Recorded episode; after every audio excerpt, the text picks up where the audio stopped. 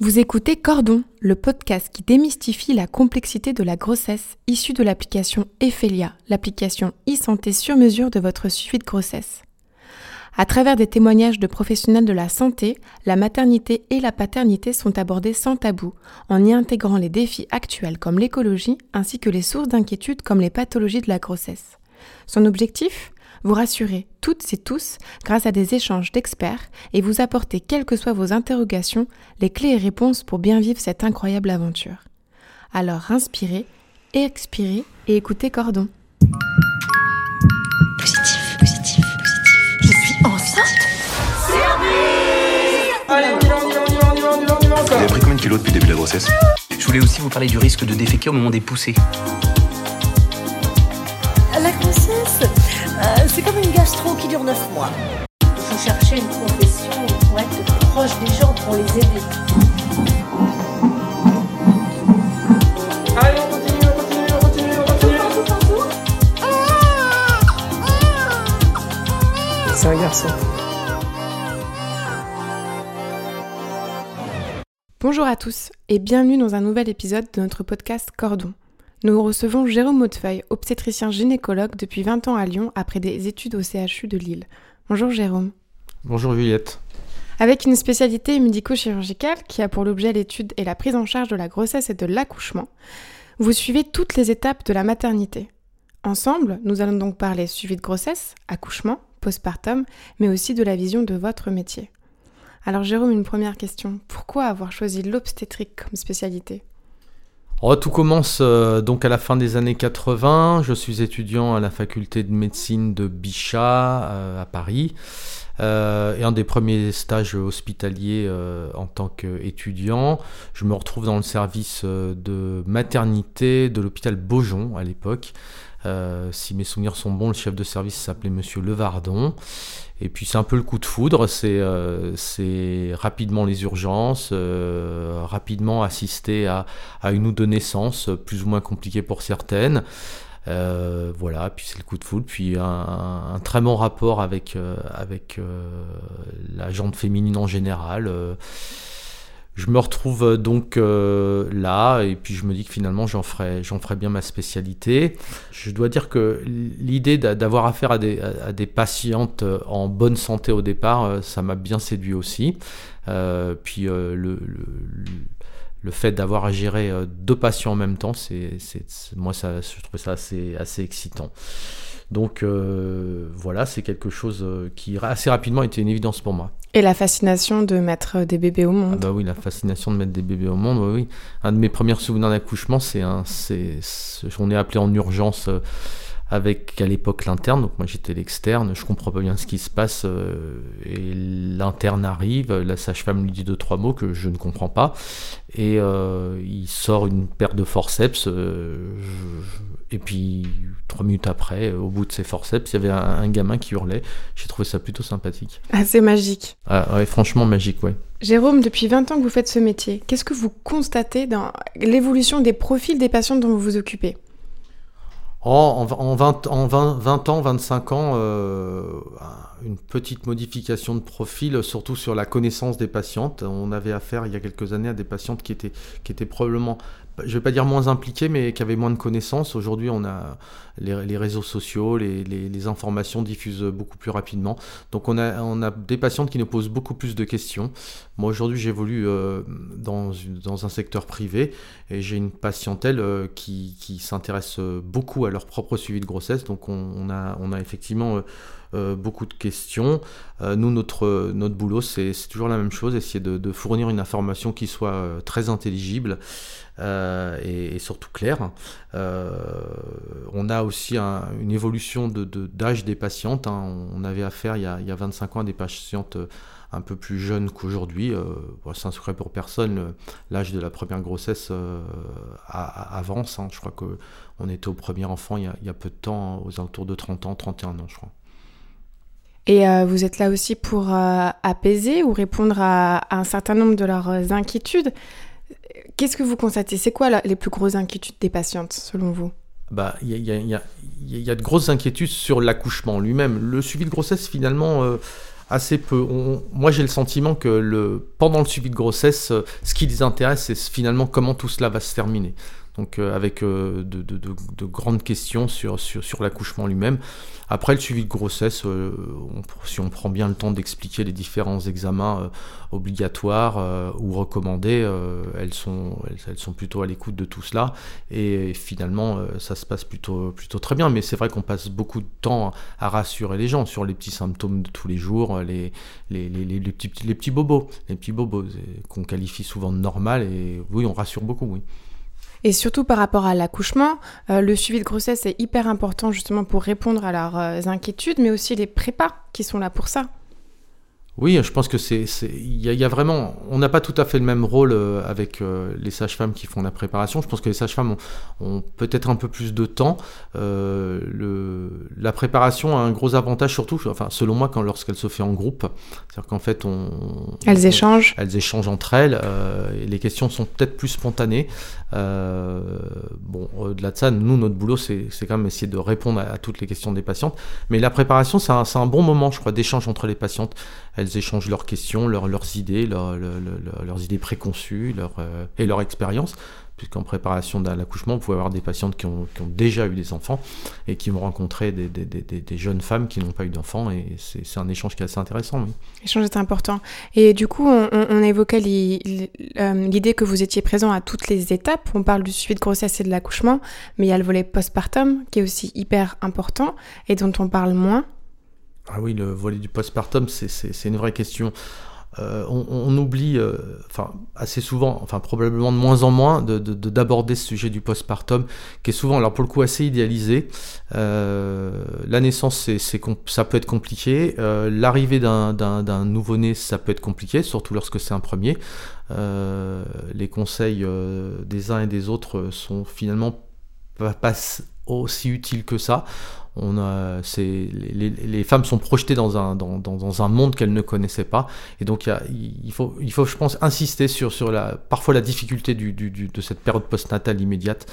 Avec, euh, avec cette découverte de l'enfant, le, ah bah, un enfant ça pleure, euh, une maman c'est fatigué, euh, l'allaitement c'est pas toujours quelque chose de facile, voilà. Et je pense oui effectivement peut-être qu'on n'aborde pas assez de sujets en consultation. Alors on essaye de progresser. C'est un moment dans lequel elles se sentent assez seules finalement et où elles ont aussi une culpabilité à ne pas s'en sortir en fait. Oui, oui, oui, elles ont une culpabilité. euh, bah, oui, je pense que toutes les mamans ont une cul- culpabilité, euh, la peur de, mal faire. Euh, bah, ça, c'est avant tout aussi le boulot de, de- de- des équipes qui entourent les patientes après la naissance.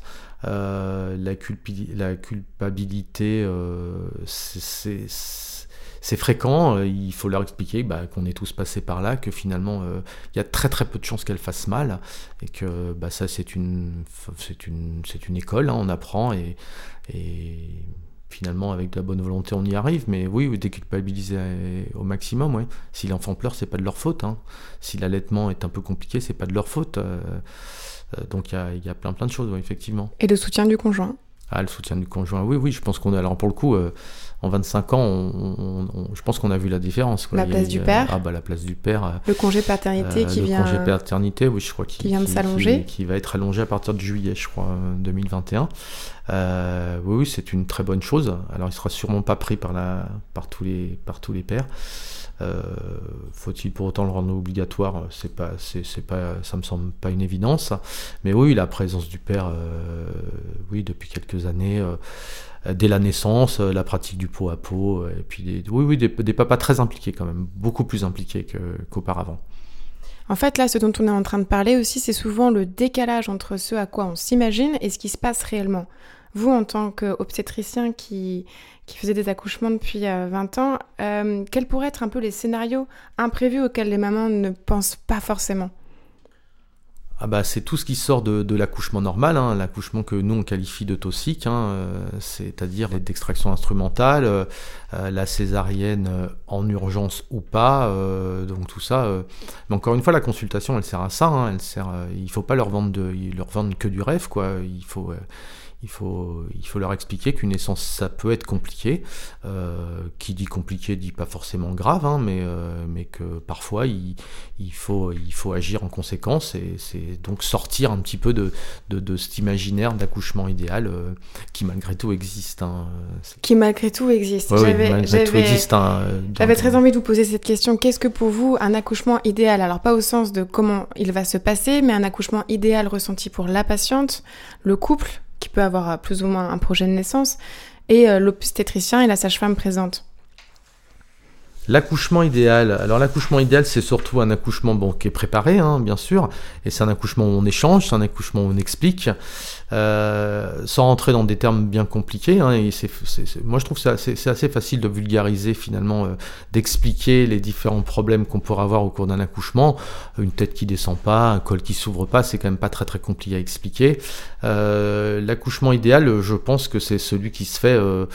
Euh, avec une équipe euh, médicale autour de la patiente euh, bah, qui, qui, qui l'écoute, qui, qui l'entend surtout. C'est celui un peu désiré par la patiente si le contexte obstétrical, médical le permet, Ah oui, quelque oui. part. Oui, oui, bien sûr. Finalement, moins on intervient, j'ai envie de vous dire, mieux c'est. En tout cas, techniquement, j'entends. hein. Oui, c'est ça. Donc en fait, si euh, la patiente désire avoir, euh, euh, je pense à ça comme ça, une, péri, euh, une péridéambulatoire, une salle d'accouchement un peu plus tamisée, tout ce, que, tout ce que je crois que les hôpitaux, les maternités sont en train de mettre un peu plus en place. Oui, oui, c'est des choses qu'on voit, qu'on voit maintenant. Enfin, nous, nous, dans notre maternité, euh, euh, ça existe déjà depuis quelques années. Effectivement, euh, péridéambulatoire, lorsque celle-ci, elle est, elle est, elle est, possible. Euh, les ambiances un peu tamisées, euh, effectivement.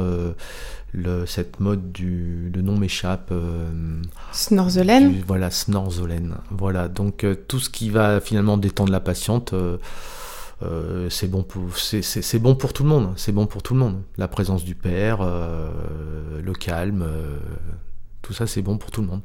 Et les inquiétudes qui, je pense, euh, sont très présentes chez la plupart des mamans, euh, je pense euh, au fait de faire des selles au moment de l'accouchement ou, d'avoir une épisiotomie. Comment vous l'abordez, vous, en consultation? Bah alors, les selles au moment de l'accouchement, c'est juste euh, anatomique. hein. C'est-à-dire que quand vous avez une tête qui descend dans un bassin, euh, à un moment, ça appuie sur un truc qui s'appelle le rectum, et si le rectum est plein, bah, le rectum se vidange. C'est tout. hein. On a l'habitude, on fait ça toute la journée. Euh, il, faut les, il faut leur expliquer que voilà, c'est le job et que, de toute façon, elles, elles pourront faire ce qu'elles veulent, elles n'arriveront pas à, empêcher ça si ça doit arriver. L'épisiotomie, euh, alors euh, l'éternel problème de l'épisiotomie, euh, je ne suis pas pro-épisiotomie, mais je ne suis pas non plus anti-épisiotomie. Euh, les épisiotomies, c'est un, c'est un acte euh, médical, en tout cas chirurgical, euh, qui doit se faire euh, à bon escient. Encore une fois, faire confiance à son obstétricien, qui lui n'a pas spécialement intérêt à mettre un coup de ciseau dans un périnée si c'est pas nécessaire. Ça me permet de faire le lien, sans doute un peu maladroit, mais avec le sujet des violences obstétricales, dont on parle quand même beaucoup en ce moment dans les médias. C'est euh, quel est votre sentiment par rapport à ce sujet? Hum, C'est un sujet un petit peu compliqué, épineux, parce que, alors là, il existe des violences obstétricales qui, sont euh, évidentes, euh, des comportements inadaptés en salle d'accouchement, voire en consultation, bien évidemment.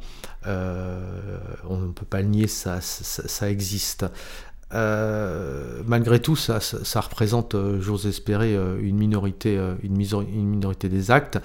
Après, il y a, le vécu de tout ça. Est-ce que, faire une césarienne en urgence lorsque un- on a une souffrance fétale très aiguë qui nécessite de, de- de- de réagir très très rapidement, ça peut effectivement être vécu comme, euh, comme une euh, violence obstétricale. Or, ça ne l'est pas. No- no- notre boulot aussi, c'est de, pouvoir débriefer euh, avec les patients des situations L'importance dans- la communication voilà, dans, dans ces moments-là. c'est-à-dire que on va, s'il y a une sirène à faire en urgence, on va très rapidement expliquer à la patiente qu'il faut très rapidement agir.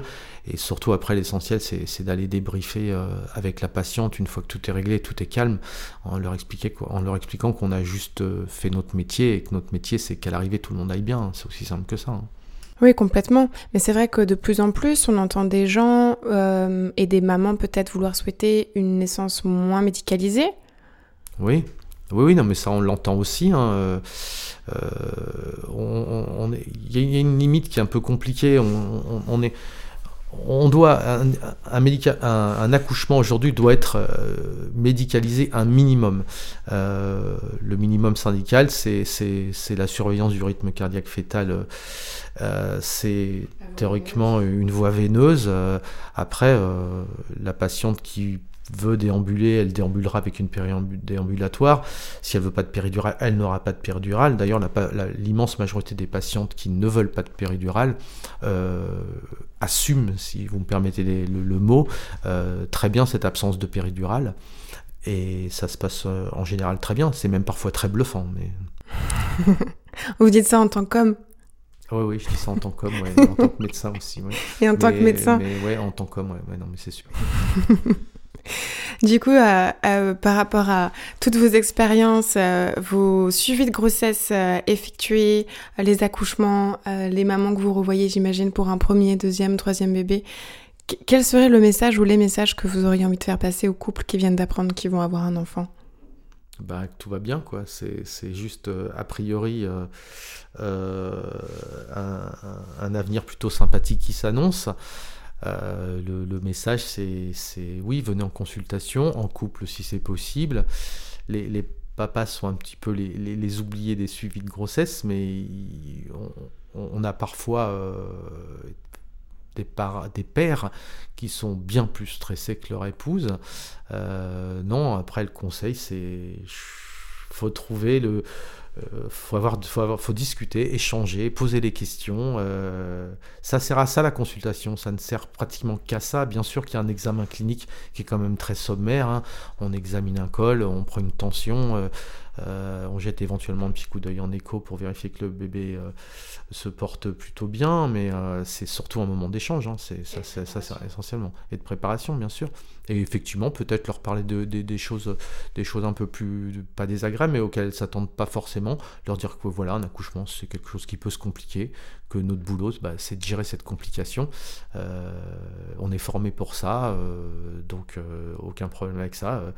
La situation d'urgence, euh, on est censé euh, savoir la gérer, et dans l'immense majorité des cas, euh, des confrères que je connais, euh, les obstétriciens euh, de ce pays euh, savent travailler. Quoi. Jérôme, j'ai une dernière question pour vous. Le podcast s'appelle Cordon. Hmm. Qu'est-ce que ce mot vous évoque? Le cordon ombilical, euh, y a-t-il une autre réponse Tout simplement, Oui, tout simplement, oui. Il y avait, il y a- il y a quelque chose qui m'a échappé, non? Le lien avec la maman. Ah bah oui, bien sûr, le lien avec la maman, oui, oui, mais enfin, ça se coupe un cordon, hein, donc... Il faut. hein, il faut, ouais, il faut, il faut couper le cordon, mais euh, voilà. On terminera sur cette euh, jolie conclusion. Merci beaucoup d'être euh, venu parler avec nous de, de votre, euh, de votre euh, magnifique euh, métier. Merci Juliette. Et merci à vous de nous avoir écoutés. Ce podcast vous a plu?